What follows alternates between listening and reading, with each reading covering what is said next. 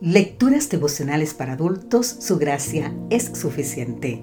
Cortesía del Departamento de Comunicaciones de la Iglesia Dentista del Séptimo Día Gascue en Santo Domingo, capital de la República Dominicana. En la voz de Sarat Arias. Hoy, 28 de mayo, un dador alegre.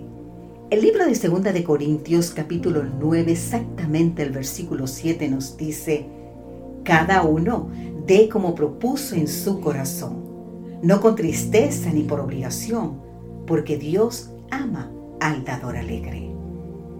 ¿Es el monto o la disposición a dar lo que vale? ¿Qué quiere decir ser un dador alegre? Bueno, es dar con espontaneidad, con placer, de manera proporcional y voluntaria. Este principio se aplica tanto a la entrega de los diezmos como a la entrega de las ofrendas. En el caso del diezmo, devolvemos la parte que es del Señor, que le pertenece, por lo tanto se requiere fidelidad. En las ofrendas se requiere generosidad. En ambos casos, el dador debe ser siempre alegre. El ser humano se alegra por recibir, no por dar. Alégrase por dar, es tener el espíritu de Jesús. Te lo voy a repetir nueva vez. El ser humano se alegra por recibir, no por dar. Alégrase por dar es tener el Espíritu de Jesús. Ahora bien, ¿por qué Dios ama al dador alegre?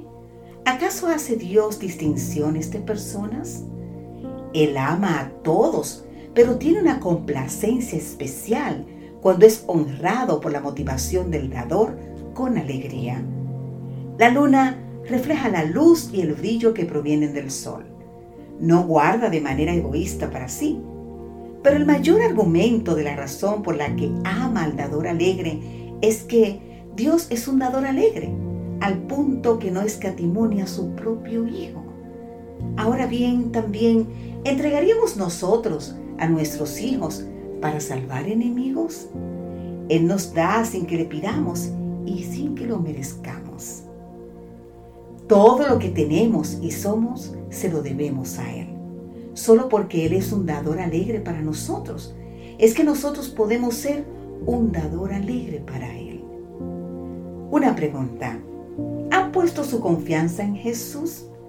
Si su corazón pertenece al Señor y han sido lavados en su sangre, recuerden siempre que Dios ama al dador alegre.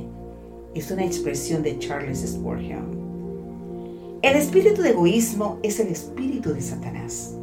El principio ilustrado en la vida de los mundanos es el de conseguir, conseguir. Así esperan asegurarse felicidad y comodidad, pero el fruto de su siembra es tan solo miseria y muerte. El espíritu de liberalidad es el espíritu del cielo. Este espíritu halla su más elevada manifestación en el sacrificio de Cristo en la cruz. En nuestro favor, el Padre dio a su Hijo unigénito y Cristo, habiendo dado todo lo que tenía, se dio entonces a sí mismo, para que el hombre pudiera ser salvo. La cruz del Calvario debe despertar la benevolencia de todo seguidor del Salvador. El principio allí ilustrado es el de dar, dar. Y primera de Juan, capítulo 2, versículo 6 nos dice, el que dice que permanece en él, debe andar como Él anduvo. Querido amigo, querida amiga, quien tiene el Espíritu del cielo es un dador alegre que bendice a otros, se bendice a sí mismo y glorifica a Dios. Que Dios hoy te bendiga en gran manera y permite que Él obre en tu vida para que cada día seas un dador alegre.